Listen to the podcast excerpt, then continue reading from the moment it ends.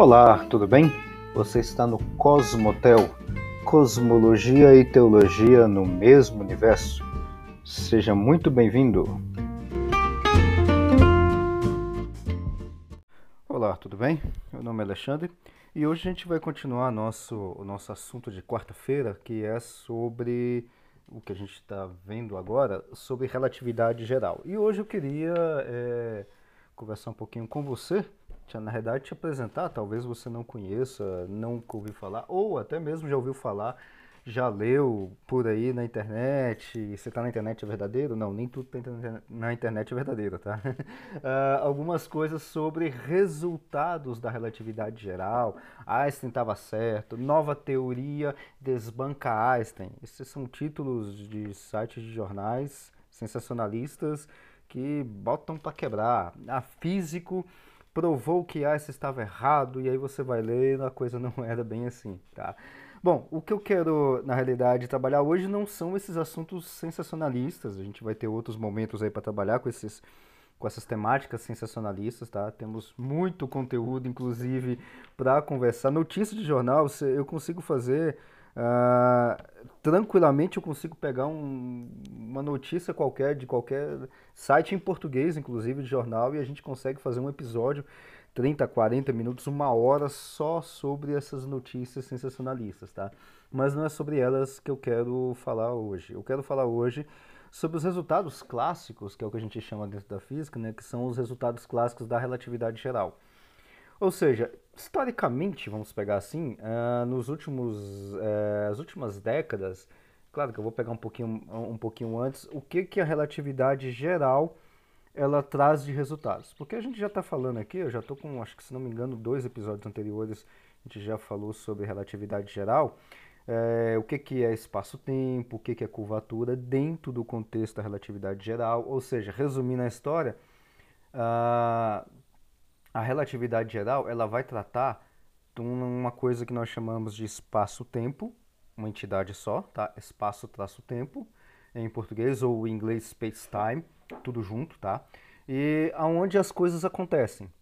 E as coisas vão acontecer nesse negócio que nós chamamos espaço-tempo, que tem uma, uma tratativa é, matemática, é uma geometria e tudo mais. Volte lá nos outros dois episódios, nos episódios anteriores de quarta-feira, que vai ter é, onde eu falo sobre essas, essas questões, o que é espaço-tempo e o que é curvatura do espaço-tempo para a relatividade geral, porque na realidade a relatividade geral vê curvatura no espaço-tempo e curvatura no espaço-tempo é interpretado como sendo o efeito que nós conhecemos como gravidade. Em outras palavras, gravidade dentro da relatividade geral é a curvatura do espaço-tempo, tá? Então, daí a gente já consegue tirar muitos outros efeitos, muitos outros resultados. O primeiro deles, talvez o mais conhecido, né, e foi o primeiro a ser detectado, vamos dizer assim, dentro da relatividade geral, ou comprovado, é o do, do eclipse que teve em 1919. Eu comentei no, no, no episódio anterior, inclusive, do eclipse que teve no ano de 1919 no mês de março, agora eu não vou saber o, a, o dia certo, mas foi no mês de março de 1919. Todo ano tem comemorações é, nessa data, inclusive no Brasil, aqui no Brasil, lá em Sobral, no Ceará, quando tem a, a lá tem inclusive tem um marco sobre a visita de Edison e outros astrônomos uh, que vieram aqui ao Brasil para observar o eclipse solar, quando o, a Lua passa entre o Sol e a Terra durante o dia, então você tem um eclipse solar, e aí também você tem uma escuridão, você tem uma noite por algum tempo. E aí você consegue ver é, outras estrelas durante o dia, além do Sol, que sim, o Sol é uma estrela e nós vemos o Sol ou vemos uma estrela todo dia, tá? Uh, e aí, observando, tirando fotos das estrelas durante o dia no eclipse solar de 1919, o, o pessoal do Edison é, comparou a posição das estrelas durante o dia de 1919 com a posição das mesmas estrelas seis meses anteriores ou quando a, a Terra está do outro lado do Sol, vamos dizer assim, onde nós podemos ver essas mesmas estrelas à noite. E aí, comparando a posição e tudo mais, eles observaram que tinha uma estrela que tinha, é, teve um certo deslocamento, né? Um deslocamento. Só que, só que estrelas, por estarem muito distantes e tudo mais, elas não se movimentam. Quem se movimenta é a Terra, tá? Quem se movimenta é a Terra, que ela se movimenta ao redor do Sol.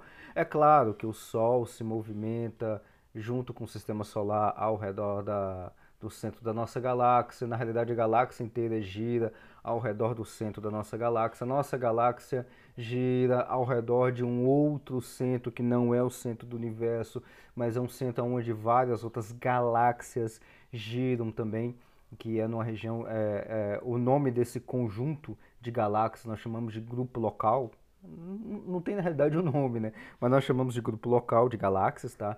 É, são, se eu não me engano, acho que perto de 100 galáxias, agora eu não tenho o número exato, mas é alguma coisa desse tipo, dessa ordem de grandeza, tá? Perto de 100 galáxias, que giram também ao redor de um centro, é, de um centro, nós chamamos de centro de massa, né?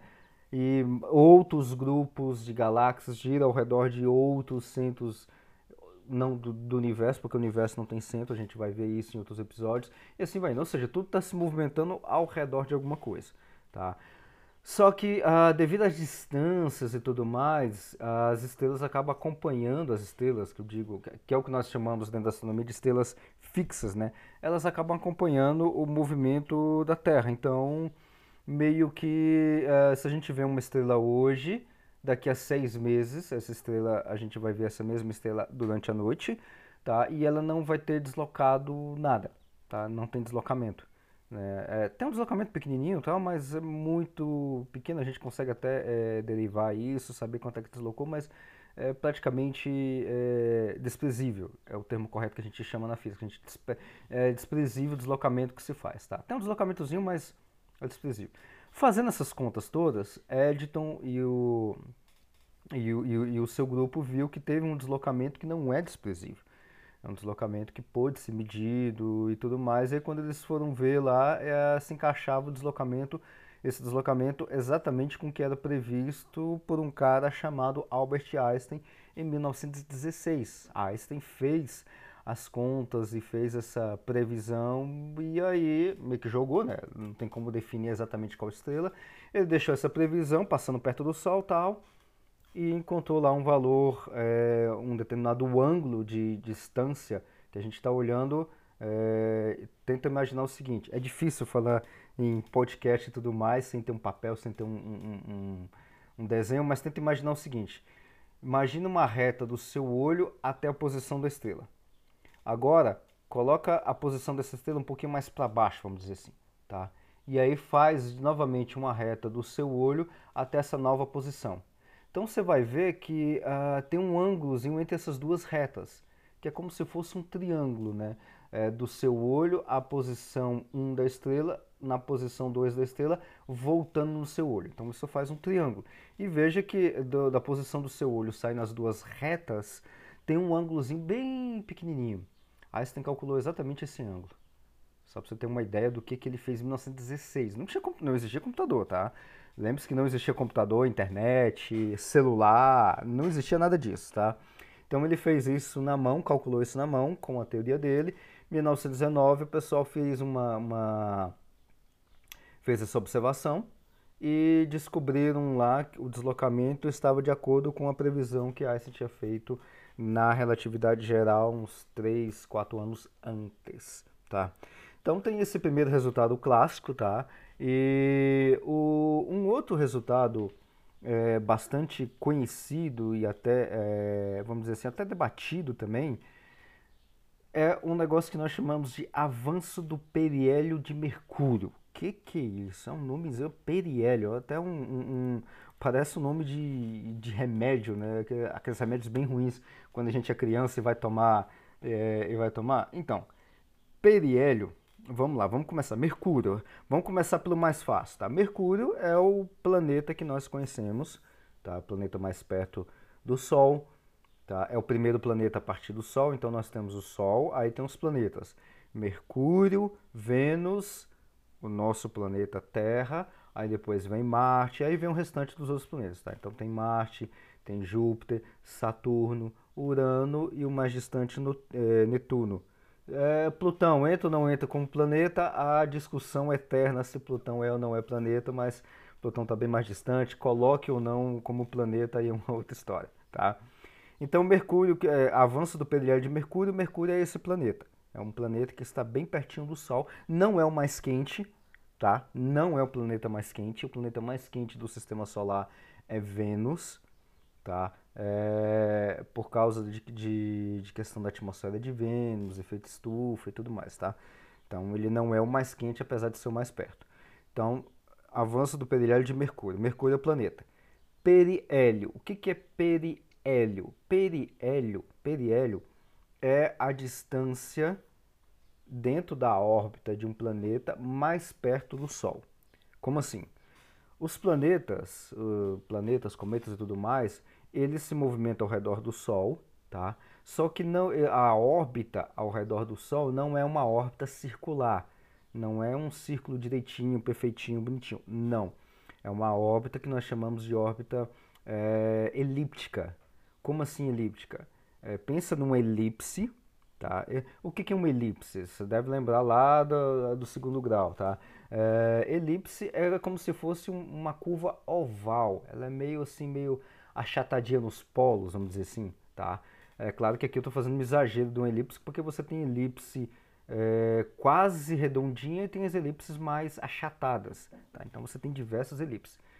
Parênteses, um parênteses técnico, tá? Ah, o círculo é uma elipse, é um tipo de uma elipse, tá? Só que ela tem uma excentricidade, é, vamos dizer assim, num determinado valor que permite com que essa elipse seja redonda, tá? Seja um círculo. Tá? Fecha o parênteses técnico. Voltando então. Periélio, então você tem uma elipse, tá? E aí você tem algumas regiões no, nessa elipse, porque ela não é redonda, né? Não é todinha redonda. Então você vai ter, é, você vai fazer, você coloca dois pontos dentro da elipse. Depois você dá uma pesquisada em figuras da internet, por exemplo, você bate no, no, no Google lá elipse, tá? Elipse foco. E aí bate nas imagens do, do, do, Google, aí você vai ver, por exemplo, na primeira imagem, eu estou até com o computador aberto aqui, estou visualizando aqui, depois você pode é, visualizar isso melhor, tá? Eu vou descrever para você. Então você tem uma elipse, que é uma curva, um, um negócio arredondado, só que meio achatado. E aí tem dois pontos dentro da elipse que nós chamamos de pontos focais, tá? Ou focos, tá? E aí você tem dois focos. Nessa figura aqui, que é a primeira figura que eu peguei do Google Imagens aqui, você tem o ponto F1 e o ponto F2. São só nomes, tá? Isso aqui são só nomes. Só para a gente poder... É, só para você entender o que, que eu estou dizendo aqui, tá? Então você tem dois pontos, o F1 e o F2, foco 1 e o foco 2. Pelas leis de Kepler, tá, que a gente estuda lá na escola também, um dia eu ainda quero, é, lá no, no site do Cosmotel, tem uma, uma. Eu vou até deixar aqui na descrição, tem um artigo que eu escrevi sobre isso, sobre a questão das leis de Kepler, tá? Então você pode dar uma olhada lá depois nos detalhes. E lá, inclusive, tem a figura do, da elipse, tá? Então você pode olhar esses detalhes por lá também. Não precisa abrir nem o Google, o Google não. Você pode ir nesse site mesmo, lá no site, eu vou tá aqui o link na descrição, e aí você pode ver direitinho lá essas imagens, tá? Então, pelas leis de Kepler, a, o sistema solar, ele tem ele, ele tem os seus movimentos, os planetas têm os seus movimentos ao redor do Sol dentro de uma elipse, ou seja, o planeta ele vai orbitar o Sol em cima de uma linha que é a elipse. E o Sol está numa posição F1 ou F2, tá? Numa posição de foco. Vamos chamar aqui que o Sol esteja no F1, só para você entender direitinho. Então você tem uma elipse ah, o planeta Mercúrio, que é o que nós estamos falando aqui, o Mercúrio está ao redor do Sol, girando ao redor do Sol em cima de uma linha chamada elipse, e o Sol está no, no, no ponto, nessa figura que eu estou descrevendo para você, em cima da figura F1, em cima do ponto F1, que é do foco. Tá? E aí você observa o seguinte, vai ter momentos que Mercúrio vai estar distante, mais distante do Sol, e vai ter momentos que ele vai estar pertinho do Sol. Olhando nessa figura do Google, por exemplo, você vai ver que tem uma, tem uma posição que ele vai estar lá, que é na posição A1. tá? que é perto do F1. Significa que quando Mercúrio está nessa posição A1, ele está bem pertinho do Sol. Essa distância onde ele está pertinho do Sol é a distância que nós chamamos de periélio.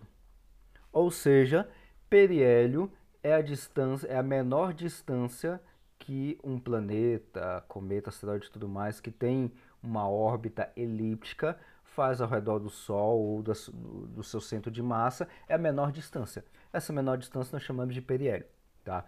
Só para só fechar o raciocínio, a distância, a maior distância, ou o ponto aonde ele vai estar mais distante, se você olhar na figurinha lá do Google Maps, tem elipse, o Sol está no F1, o ponto A1, ou seja, a menor distância vai se chamar periélio, e lá no A2, em relação ao foco, o F1, que é a maior distância do foco, é o que nós chamamos de perigeu.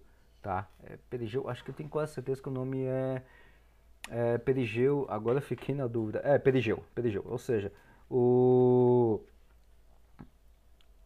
Aliás, perigeu não, não é perigeu. Perigeu é o nome do, da distância da, da distância mais perto que a, que a Lua chega da Terra. Eu acabei esquecendo o nome da, da outra distância lá. Eu estava confundindo. Não é perigeu, tá certo? Não é perigeu. Perigeu é, seria o periélio da Lua, tá? Ficaria mais fácil desse jeito, tá? E depois eu vou acabar descobrindo o, o nome aqui da distância, da maior distância. Mas para nós, aqui só importa o periélio, que é a menor distância que esse, que esse corpo está, no caso, Mercúrio do Sol. Tá? Então, a menor distância entre o Sol e Mercúrio se chama periélio. Então, isso é o que está falando aqui dentro da relatividade geral do avanço do periélio de Mercúrio. Tá, beleza. Agora a gente sabe o que é Mercúrio, o que é periélio. Periélio, no caso para Mercúrio, é a menor distância entre o Sol e o planeta Mercúrio. E tá, e, mas o que, que significa ah, esse negócio de avanço do periélio, do Mercúrio, precessão e tudo mais, tá? Acontece o seguinte, quando, quando Vênus está fazendo órbita ao redor do, do Sol, na realidade todos os planetas fazem isso, né? Uh, ele não faz uma, uma, uma, uma, uma órbita toda certinha, direitinho. Você tem muitos ali balançados, né? A Terra, por exemplo, ele tem, ele tem como se fosse, tem o seu movimento de rotação, ela tem um movimento que nós chamamos de precessão, ou seja, ela parece um, pega um peão e gira um peão você vai ver que o peão ele fica assim meio que como se fosse dançando, assim meio bamboleando. É a mesma coisa no caso para o Mercúrio, tá? Ele tem esse bambolear que é um movimento de precessão, tá? E aí acontece o seguinte, quando vai, quando o Mercúrio está perto do, do, do, do Sol, lá no periélio, a posição mais perto, ele tem esse, é, é, é esse, esse esse balanceado, que é da, da precessão, só que na próxima volta que ele vai fazer, ou seja, no próximo periélio, ele não vai estar na posição exata que estava ali quando estava é, no, no ano anterior, vamos dizer assim. Tá? Então, no ano de Mercúrio, tá? Como é que a gente calcula ano, né? Ano é quando o corpo, no caso Mercúrio, ou a Terra mesmo, dá uma volta completa ao redor do Sol. Na, na volta seguinte ao redor do Sol, Mercúrio ele não passa exatamente no ponto direitinho ele passa num, num, outro ponto um pouquinho meio que inclinado, a sua órbita meio que inclinada. E assim vai indo, só que é um negocinho assim muito pequenininho, tá? É uma coisinha muito pequenininha. É um negócio minúsculo, tá? Então aí você pode medir de novo. Você pega várias órbitas de Mercúrio, diversas órbitas, aí você pega uma, compara com a outra órbita, e você vai ver que tem uma, uma distânciazinha, tem um ângulozinho entre as duas. É como se fosse duas retas. Você pega uma reta, que seria é, uma elipse, pega, que é uma volta ao redor completa do Sol, pega a outra reta, compara bem ali no ponto do periélio de Mercúrio, e aí você vai ver que as, entre as duas retas tem um ângulozinho, tá? Uh, espero que você tenha, eh, esteja conseguindo entender o que, que, eu estou falando, tá? Eu vou ver se eu encontro uma imagem e coloco a descrição direitinho da imagem é, dessas órbitas de Mercúrio e tudo mais para você poder entender aqui na descrição do episódio. Então, uh, então tem esses, esse bambolear aí das, da, da precessão de Mercúrio, da órbita de Mercúrio ao redor do Sol, ali perto do periélio e tudo mais. O problema que era que uh, a gente não tinha explicação por que, que isso acontecia. Por que, que isso acontece? Por que, que tem essa diferença de ângulo? Por que, que tem essa. Toda vez que o planeta passa perto ali do, do Sol, bem pertinho do Sol, no periélio, dá essa bamboleada e dá esse, essa diferença de arco. Né? É uma diferença de arco, dá uma, dá uma distância. E, e, e ela é mensurável, a gente mede isso. Desde é, 1850, 1859, se não me engano, um cara chamado Le Verrier, que é um, um francês, ele tinha essas medidas disso. Uh, só que a gente não tinha explicação para isso, desde 1850, tá? Não tinha explicação para isso. Dentro da e vejo que em 1850 a gente não, tenha, não tinha ainda a relatividade geral. A gente só tinha o quê? Mecânica de Newton, tá? Gravitação universal de Newton e tudo mais. Só que aí quando os caras aplicavam a mecânica de Newton, não dava para explicar toda aquela diferença, tá? Não dava para explicar por que, que tinha esse é, essa diferença toda aí de uma órbita para outra. Explicava uma parte, mas não explicava tudo. E para explicar tudo, a, a, a massa de Mercúrio, a massa do planeta Mercúrio, tinha que ser muito grande. Só que planetas não aumentam de massa, tá? É, planetas não têm aumento de. não comem, não engordam. Então, é, tá faltando alguma coisa. Não conseguiram explicação nenhuma. Aí Einstein, 1916, conseguiu fazer uma previsão teórica do avanço do periélio de Mercúrio, dessa bambolear do, da órbita de Mercúrio. E ele conseguiu explicar aquilo que não era explicado há, há, há muitos anos, uns 60, 70 anos antes. Não dava para ser explicado com a mecânica newtoniana dentro da relatividade geral, ele conseguiu explicar isso, tá? E aí o pessoal foi lá, foi fazer medidas e tudo e falou, é, realmente a explicação, a interpretação de Einstein da relatividade geral para o avanço do periélio de Mercúrio está correto. Porque Einstein fez o cálculo, fez a explicação e colocou o valor lá do, do, dos ângulos direitinho de qual, qual deveria ser o ângulo. E batia, tá? E batia, batia certinho, tá? Uh, então, em linhas gerais, já finalizando já esse episódio, porque depois do próximo episódio eu quero falar de um tema muito interessante, não dá nem para começar aqui porque ele é bastante extenso, que é buracos negros, né? Toda essa aqui buracos negros como resultado da relatividade geral. Esse é o ponto mais interessante de tudo, tá? É, dentro da relatividade geral, buracos negros é um resultado que nós tiramos dentro, não só dentro da relatividade geral, né? Claro mas a gente tira, é, vamos dizer assim, uma parte dele dentro da relatividade geral. Tá? Buracos negros, a gente tem uma outra história já bastante antiga com relação a eles. Mas isso aí é uma outra história que eu vou contar na, no próximo episódio. Então, finalizando esse aqui, só para a gente ter uma ideia geral, então ah, nós temos a curvatura da luz dentro. A luz fazendo curva. Sim, luz faz curva. Tá? No caso do eclipse, faz uma curvinha bem pequenininha. E agora nós temos também o, a questão do periélio de Mercúrio, que é, vamos dizer assim, a grosso modo seria uma espécie de curvatura que o planeta Mercúrio sofre com a presença do Sol. Então, com isso, nós temos que, uh, dentro do contexto da relatividade geral, a ideia de gravidade como sendo curvatura do espaço-tempo uh, tem interpretado fenômenos que a gente não conseguia explicar com mecânica newtoniana ou com outros modelos antes da relatividade geral. Com a relatividade geral a gente consegue explicar melhor, consegue ter uma interpretação melhor, ou seja, utilizando a interpretação da curvatura do espaço-tempo como sendo o fenômeno do, da, daquilo que nós chamamos de gravidade. Tá? Então, a gravidade é essa curvatura ou a gravidade é o efeito de curvatura do espaço-tempo. Voltando naquela, é, só para você entender o que é essa questão de Mercúrio e tudo mais, e, e, planetas de forma geral, lembra lá do nosso do exemplo bem, não é, não é dos bons, tá? Não é um exemplo 100% bom, mas é o melhor que a gente pode fazer em casa, tá? Você tem ali a sua cama, lisinha, arruma a cama, tá? Deixa a cama arrumadinha para o experimento dar certo, tá? Você tem a sua cama lisinha, direitinho, aí você coloca um peso. Coloca, pega um, uma, uma, uma bola de boliche, bem pesada mesmo. Ou então, faz o seguinte, pega uma panela de pressão, coloca é, dentro da panela de pressão um, um, pacote de arroz, por exemplo, pacote de arroz de 5 quilos. Pacote de arroz de 5 quilos é bem, bem pesado. Coloca dentro da panela de pressão ali, ajeita direito. Não é pacote não, vai pacote fechadinho mesmo. Coloca ali, coloca em cima da sua cama, você vai ver que ao redor da panela de pressão vai ter uma curvinha, vai ter uma curvatura, tá? Isso seria o análogo ao Sol. O Sol que está fazendo uma curvatura no espaço-tempo. Então nós temos ao redor do Sol, da panela de pressão, uma curvatura. Aí agora pega uma bolinha, pode ser uma bolinha de gude, não sei como é que, na minha época se chamava bolinha de gude, hoje em dia talvez tenha até mudado o nome, tá? mas é uma bolinha de gude.